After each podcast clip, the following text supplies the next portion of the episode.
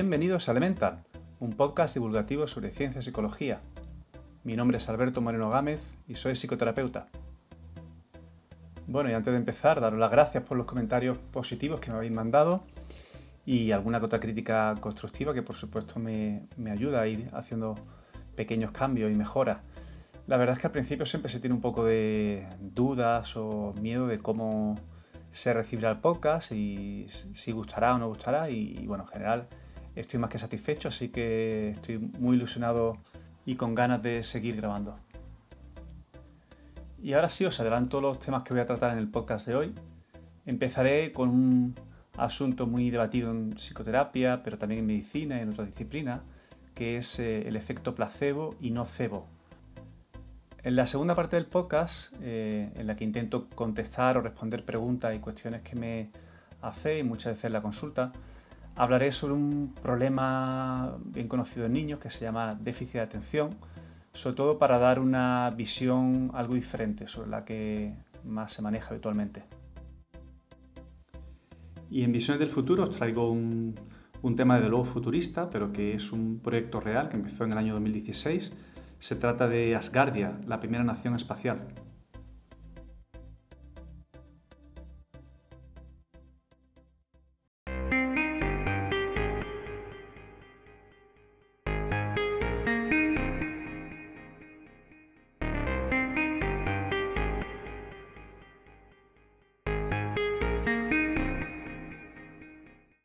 Casi todo el mundo tiene una idea de qué es el efecto placebo, no tanta gente conoce el efecto nocebo, que es justo su contrario, el hermano malo del lado oscuro. Un placebo es una sustancia inocua que no tiene ningún principio activo, eh, que puede generar un beneficio sobre la salud, sobre todo si la persona que lo, que lo toma cree que está eh, pues, ingiriendo algún tipo de medicamento que le puede ayudar, incluso que puede eh, sanar o curar algún tipo de enfermedad. En definitiva, la creencia de fondo de que lo que me tomo me va a ayudar, lo que hace que efectivamente uno mejore, eh, no solamente puede ser una pastilla, sino que puede ser también cualquier tipo de creencia, de idea que te den, eh, siempre que se tenga el convencimiento o, se tenga la expectativa de que va a ser útil, puede generar ese efecto en el cuerpo. El efecto nocebo es justo el opuesto al placebo. Así que, por ejemplo, pacientes que no creen en un tratamiento pueden incluso encontrarse peor, pueden experimentar un empeoramiento de los síntomas.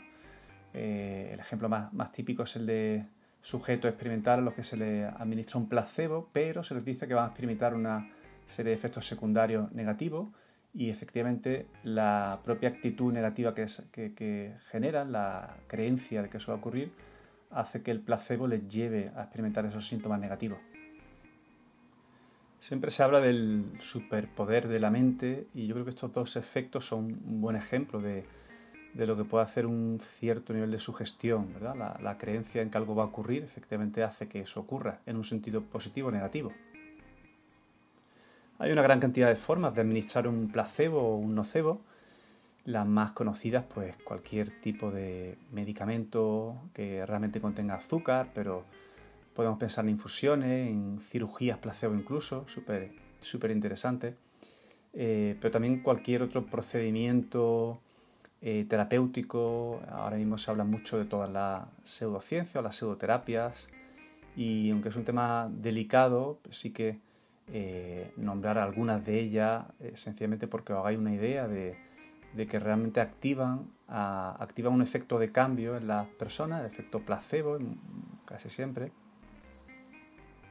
y nombraré alguna a modo de ejemplo para que os hagáis una, idea de cuáles son esas disciplinas o esas terapias que ahora mismo se entienden como tratamientos placebo porque no tienen mayor efecto que el propio placebo en sí mismo. Pues, por ejemplo, podemos hablar de Reiki, sanación cuántica, esta tiene un nombre muy chulo, flores de Bach, reflexología, bioenergética, etc. Ahí hay muchísimas. Os dejaré un enlace con en las notas con un listado inmenso de todos estos tratamientos eh, placebo. Y claro, uno de los problemas es que muchas veces el efecto que generan no es el placebo, sino que es el efecto nocebo, o sea que perjudica más que beneficia. Al margen de que además los que se dedican en muchas ocasiones a utilizar este tipo de tratamientos no son profesionales de la salud ni, saben realmente qué están haciendo. Y eso, por supuesto, nos lleva a la otra crítica más habitual, que tiene que ver con la parte ética. Es, un negocio ilícito en muchas ocasiones. Bueno, así que parece que tenemos medicamentos que tienen que demostrar que, generan más efecto que pastillas con sacarina y también tenemos un montón de pseudoterapias que, que deben demostrar que, que, hacen algo realmente más allá de generar creencias de sanación o de curación en las personas.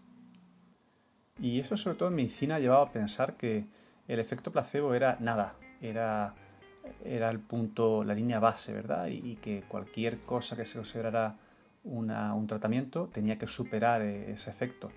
Pero yo creo que ese enfoque eh, es equivocado y de hecho en los últimos 10 años ha demostrado que es más que interesante y productivo investigar y ver exactamente qué ocurre cuando activamos ese tipo de, ese mecanismo de cambio natural en las personas que tiene que ver con, eh, sobre todo con tener la creencia de que van a mejorar o a curarse.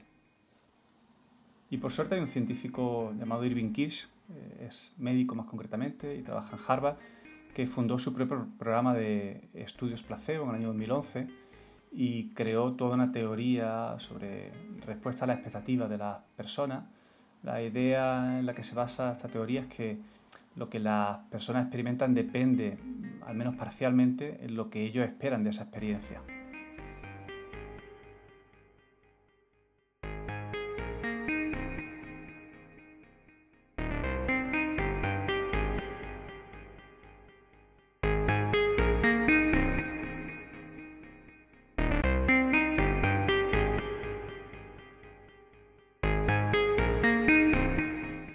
Hay que decir también que el efecto placebo no funciona igual en todas las personas, eh, que depende también en gran parte de cómo se administra el placebo, pues si son cápsulas, si es una inyección, si son píldoras. Es curioso cómo se observan efectos diferentes dependiendo de, su forma de administración y también del contexto o del medio en el que se realiza el tratamiento y de las personas implicadas en administrar ese placebo. Dile a alguien que la bebida que se está tomando es dietética y su sistema digestivo pues va a responder como si estuviera realmente tomando algo bajo en, grasas. Se han hecho experimentos con atletas eh, en centros de alto rendimiento a los que se, les pone a hacer un ejercicio en máquina mientras usa un tanque de oxígeno eh, y resulta que su rendimiento mejora en comparación con el mismo ejercicio cuando respiran aire, aire del ambiente. Incluso eh, cuando la saturación de oxígeno en el tanque es exactamente la misma que el aire que respiran. Y pacientes con problemas de rodilla, con dolor crónico, a los que se, les somete a una intervención quirúrgica en la que realmente solamente, además de la anestesia, se le hacen pequeñas incisiones superficiales en la rodilla, pero después de la operación se les dice que se le ha implantado una prótesis y ¿qué ocurre? Pues lo que os imagináis, que dicen encontrarse mejor y tener menos dolor, incluso presenta mayor movilidad. Y una de las cosas más alucinantes para mí es que ni siquiera hace falta engañar al paciente. Le puedes dar a alguien con síndrome de colon irritable una, pastilla, una sustancia placebo, decirle que lo es y que se sabe que esas pastillas son efectivas cuando se usan como placebo y ese paciente mejorará, sobre todo además si quien le da la pastilla es una persona cercana, que se muestra empática y tiene de alguna forma cierta credibilidad. Y un buen ejemplo sobre el efecto nocebo ocurre en pacientes con fibromialgia, eh, que habitualmente sufren muchos efectos secundarios con, los fármacos que se suelen utilizar para tratar la enfermedad. Resulta que cuando se utilizan placebos, el número de abandono eh, del tratamiento se dobla, es el doble que en el caso del tratamiento convencional. Con el efecto nocebo me planteo hasta qué punto es eh, útil o conveniente a veces informar a, a, los pacientes sobre los efectos secundarios de cierta medicación precisamente porque podemos crear o desencadenar todos eh, estos efectos secundarios pues por el efecto de la mente sobre el cuerpo. Aunque al final es algo que mucha gente defiende, eh, esta idea de que es mejor no saber tanto sobre lo que tomamos o eh, el exceso de información, ¿verdad? Puede generar un efecto más nocivo que otra cosa, así que, que de alguna forma esto apoya esa posición ante la vida de mejor no saber demasiado porque puede ser perjudicial para la salud. Otra cosa que hago yo en la consulta o que hacen los médicos que, bueno, que estamos obligados a, por temas de consentimiento informado a, explicar y advertir de posibles efectos adversos del tratamiento. Y centrándome más en mi trabajo como psicoterapeuta y cómo utilizo yo el efecto placebo, o si lo tengo en cuenta o no, yo creo que gran parte de psicólogos tienen en cuenta y son conscientes de que uno de los ingredientes fundamentales de cualquier eh, trabajo de ayuda con personas tiene que ver con, con, lo que llamamos generar expectativas de éxito. Es decir, que la gente salga de la consulta con más esperanza y con fe en que pueden solucionar su problema o en que va a haber una, una cierta mejoría. Así que es obvio que nosotros utilizamos o intentamos utilizar este efecto y activar este mecanismo natural de cambio de las personas en favor de ellas mismas, claro.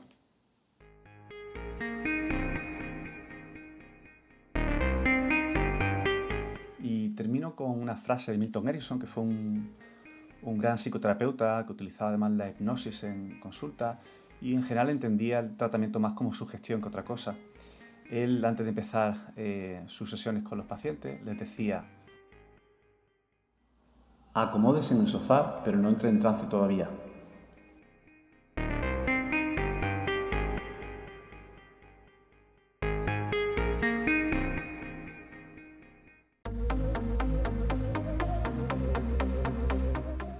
Pasamos a otra cosa, es un tema que me llega con frecuencia a la consulta, sobre todo padres preocupados por su hijo. Se trata del diagnóstico de déficit de atención por hiperactividad. Y la explicación más sencilla de qué es el conocido como TDAH, pues tiene que ver con un niño o una niña especialmente inquieto, eh, con muchas dificultades para atender, para concentrarse o para, para seguir un poco las reglas del contexto pero eh, es algo que si bien genera muchos problemas, sobre todo en la etapa escolar, en el colegio, en lo académico, también se puede presentar en adultos. Es un problema que siempre se ha conocido y siempre se ha dicho que hay niños más moviditos, niños que hacen menos caso, pero es verdad que en los últimos años se ha convertido en un problema psicológico con entidad y, y bueno, sobre todo el diagnóstico lleva en muchos casos, sobre todo a psiquiatra a prescribir medicación para su tratamiento. Y es cierto que queda mucho por, investigar y por aclarar acerca de la medicación, si realmente es eficaz o no. Hay algunos metaanálisis que son bastante contrarios al uso de, la medicación para hiperactividad, pero no es el tema en el que me quiero centrar hoy. Eh, quiero hablar sobre una corriente que, se ha hecho más conocida en los últimos años, eh, tanto en España como en general en Europa, que sobre todo lo que plantea es que eh, el TDAH es un diagnóstico que ocurre en ciertos países, pero no en otros, sobre todo que cambia mucho la incidencia. En países como España, sin ir más lejos, eh, se supone y se, cree que aproximadamente es un 6, 7, 8% de, de niños que tienen este problema y eh, se habla sobre Francia como una excepción eh, a esta regla eh, porque se presentan datos completamente diferentes. se habla de un 1%, 1,5%, 2% como mucho de niños con, este tipo de diagnóstico y esto le lleva a hacer un planteamiento y es que algo se está haciendo mal. Las comparaciones además se hacen sobre todo con Estados Unidos. se compara Estados Unidos con Francia Digamos que Estados Unidos es el, es el extremo opuesto, pues porque tienen una, una mayor tasa de diagnóstico, pues se habla siempre del 10% aproximadamente, 8, 9, 10%. Así que el razonamiento que siguen es el siguiente. Eh, se plantea que mientras que en Estados Unidos los psiquiatras y pediatras consideran el TDAH como un trastorno biológico, con causas biológicas que por tanto debe tratarse con medicamentos psicoestimulantes, eh, los psiquiatras franceses lo ven más como, un problema que tiene causas más psicosociales y contextuales y de hecho utilizan otro tipo de manuales diagnósticos para, para evaluarlo.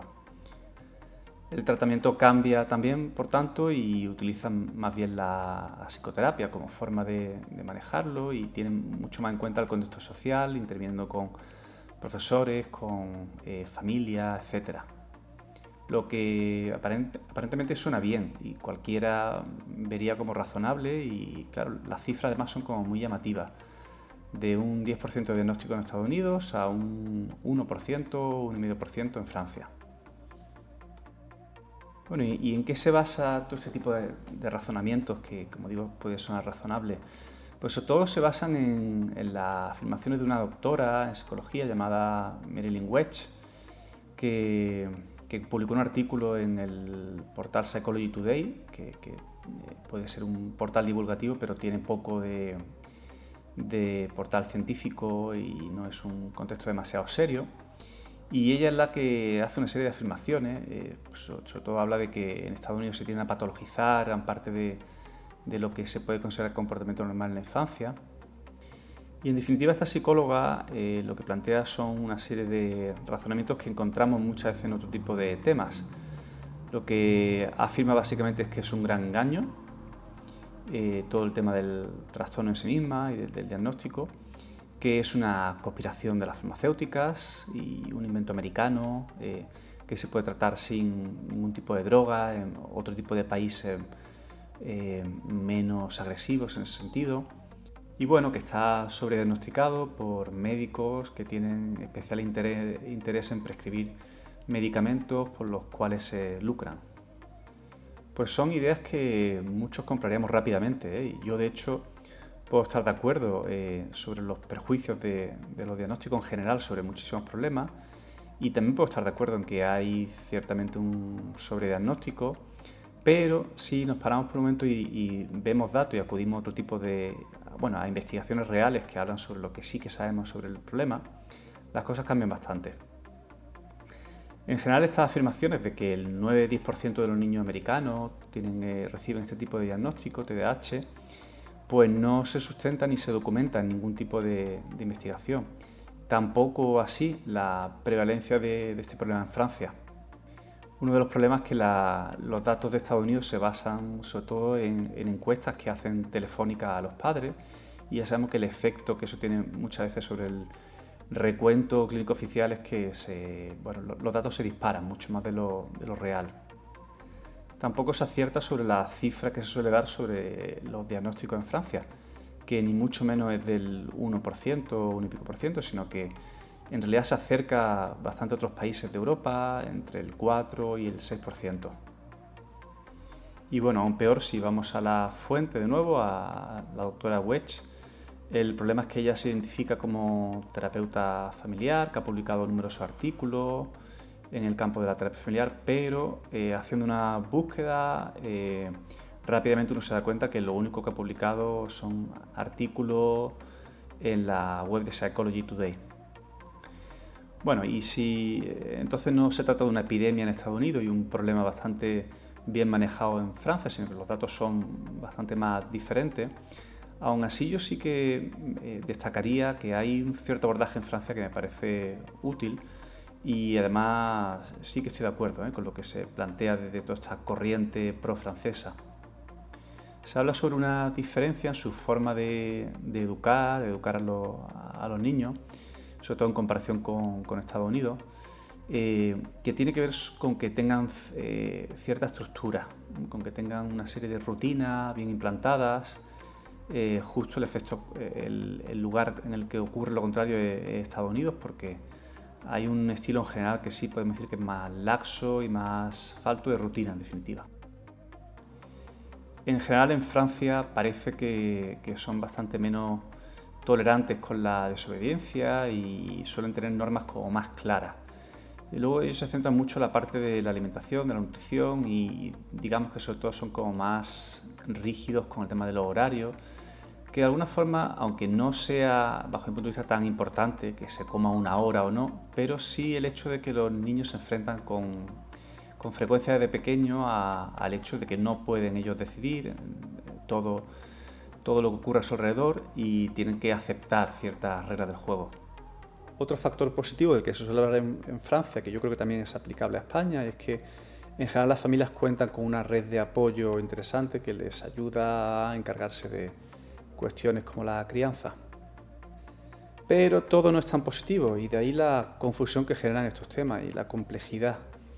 Eh, hay informes recientes que hablan de un problema más grave de lo que se pensaba en Francia, sobre todo en cuanto al consumo de sustancias, alcohol, pero también tabaco, y que empiezan a, aparecer datos sobre un mayor índice de, problemas de salud en personas ya más adultas, pero lo ubica en este tipo de problemas muy en la, infancia y juventud, en, un país, en Francia, que siempre se ha considerado que era un modelo de, salud, eh, sobre todo salud física, pero también mental. Y bueno, seguramente no he conseguido aclarar demasiado acerca del TDAH, ni, sobre todo estas comparaciones entre Francia y Estados Unidos y qué ocurre diferente realmente en Francia, si sea algo que pueda ser incluso copiable por nosotros. Lo que me parecía importante era eh, pues sacar un tema, como otros muchos que hay hoy en día, sobre el que es complicado llegar a conclusiones claras, sobre todo porque nos encontramos en Internet con, defensores de dos, de dos posturas diferentes y no siempre tenemos ni el tiempo ni la capacidad ni el conocimiento para ir a las fuentes ni analizar los estudios y los informes y los metaanálisis y bueno, yo creo que, que sí que crea generar un poco de duda eh, acerca de un discurso que rápidamente compraríamos, ¿no? este, todo este discurso pro Francia, que como os planteo tiene algunos peros.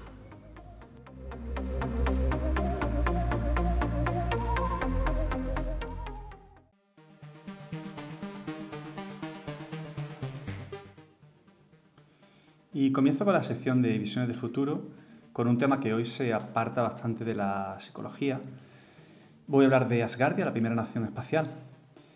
Yo creo que todos hemos visto películas futuristas del espacio, la humanidad conquistando planetas, viviendo en, en estaciones espaciales, como si fueran ciudades propias. Y por eso yo creo que Asgardia genera bastante sorpresa y incredulidad en mucha gente. Es un proyecto real que empezó en el año 2016 y que ha ido convirtiéndose poco a poco en algo medianamente serio. Así que voy a intentar contaros eh, qué es Asgardia y qué ha ido pasando desde que se creó. Yo como buen aficionado a la ciencia ficción tengo que decir que, que además eh, lo seguí desde el principio. tuve la, no sé si suerte o no, de, de encontrarme la noticia y, y bueno, he ido conociendo, digamos, los momentos más importantes que han ido pasando en estos dos años para que Asgardia se convierta no ya en un proyecto de ciencia ficción, sino en algo real que ha ido avanzando.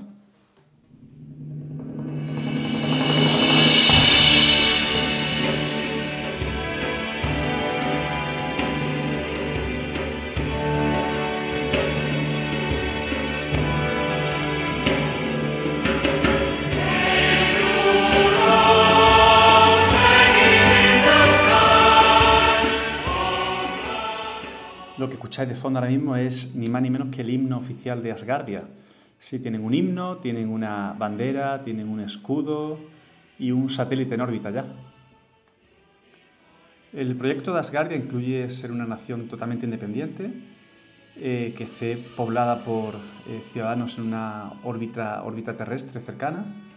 Y, se, bueno, y comenzó con un satélite, el Asgardia 1, que fue lanzado en 2017 y la idea es que siga, eh, se siga con una serie de lanzamientos en, este año 2019 y 2020 para formar una constelación de satélites y de, de arcas espaciales eh, y también se habla de asentamientos en la Luna. Si no estáis ilusionando ya, yo os sigo contando algunas cosas más, porque la idea de los creadores es que eh, se tengan como tres metas en mente o tres objetivos principales al crear esta nación.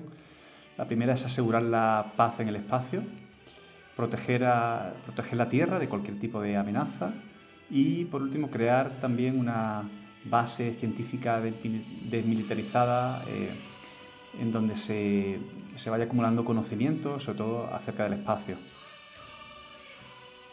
Cuando se lanzó el proyecto en octubre de 2016, el primer paso fue reclutar ciudadanos. ¿sí? Eh, cualquiera podía enviar su solicitud y la idea era llegar a 100.000 ciudadanos como forma de eh, poder solicitar a la, ONU eh, la entidad como nación. Y ya van por un millón de ciudadanos.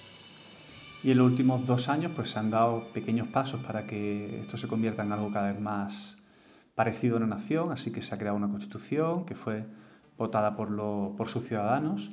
También se han elegido ya representantes en un parlamento que se ha creado, pero incluso detalles como la, bandera eh, que representa la nación pues fue un concurso abierto y cualquiera, cualquier ciudadano de Asgardia podía enviar su diseño, su boceto y por votación se eligió finalmente una, bandera. Y en mayo del año pasado, pues eh, hubo una super ceremonia en el Palacio de Hofburg en Viena, en Austria, y, asistieron un montón de diplomáticos, investigadores, ingenieros y, expertos legales de todo el mundo, porque una de las cosas que se hizo fue elegir al primer jefe de Estado de, la nación, de Asgardia. ¿Y quién es el personaje elegido? En realidad es un multimillonario eh, que está detrás de todo este proyecto, que se llama Igor Ashurbeili, eh, que además es el fundador del Centro Internacional de Investigación Aeroespacial y que ahora mismo es la única persona que realmente financia todo este proyecto. Y en esta ceremonia que os comento, pues eh, también se presentó el himno y de hecho en YouTube podéis encontrar el vídeo yo, como siempre, os dejaré enlace en las notas para que podáis consultar la página web de Asgardia y tal vez la, los hitos más importantes, la constitución, que está disponible también, por supuesto, para quien quiera verla, incluso bueno, la forma de solicitar la ciudadanía, que todavía es algo posible, por supuesto. Y yo de las últimas cosas, además, que conocí es que han creado su propia criptomoneda, que se llama Solar, e incluso se ha registrado en la Oficina de Propiedad Intelectual de la Unión Europea.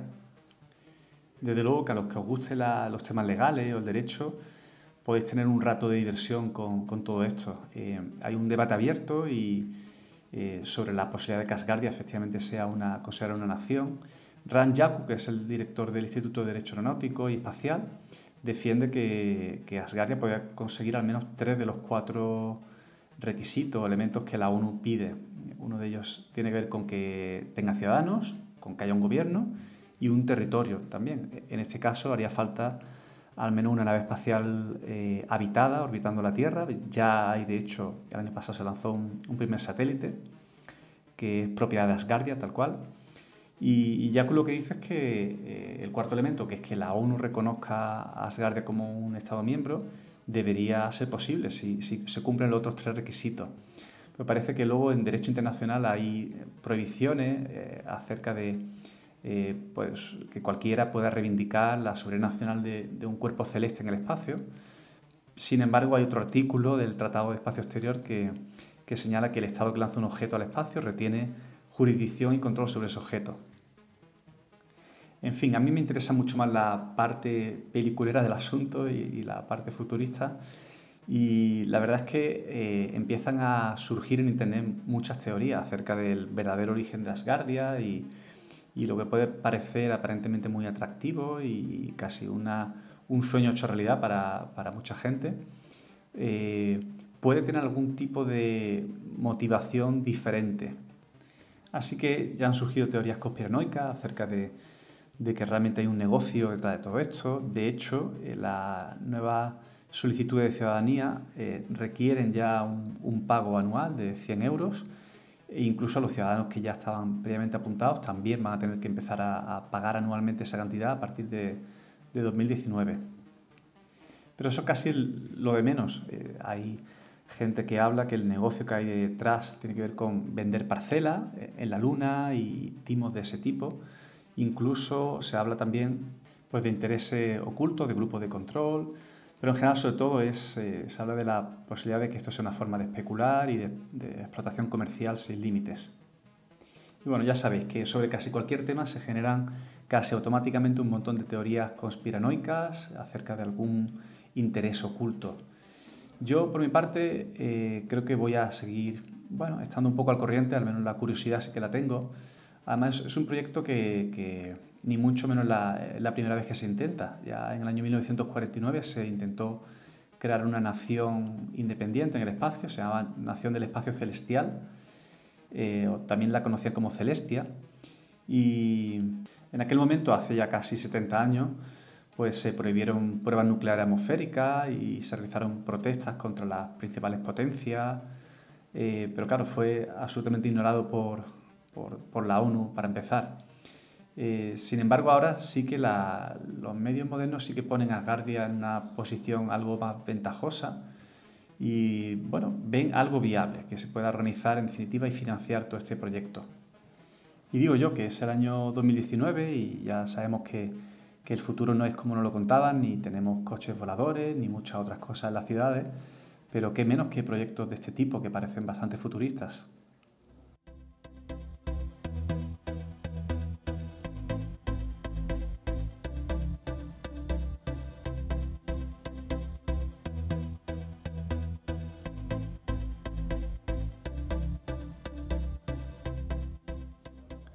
Termino este episodio número 2 de Elemental Podcast y ya sabéis que agradezco cualquier comentario que tengáis y además alguien me quiere dejar una reseña en iTunes, pues fantástico. Y todas las formas de contactar conmigo o seguirme en redes sociales las tenéis en albertomg.com, donde encontraréis también un blog en el que publico artículos de forma regular, eh, casi todo extraído del mismo podcast. Nada más, muchas gracias a todos. Elemental vuelve en 15 días.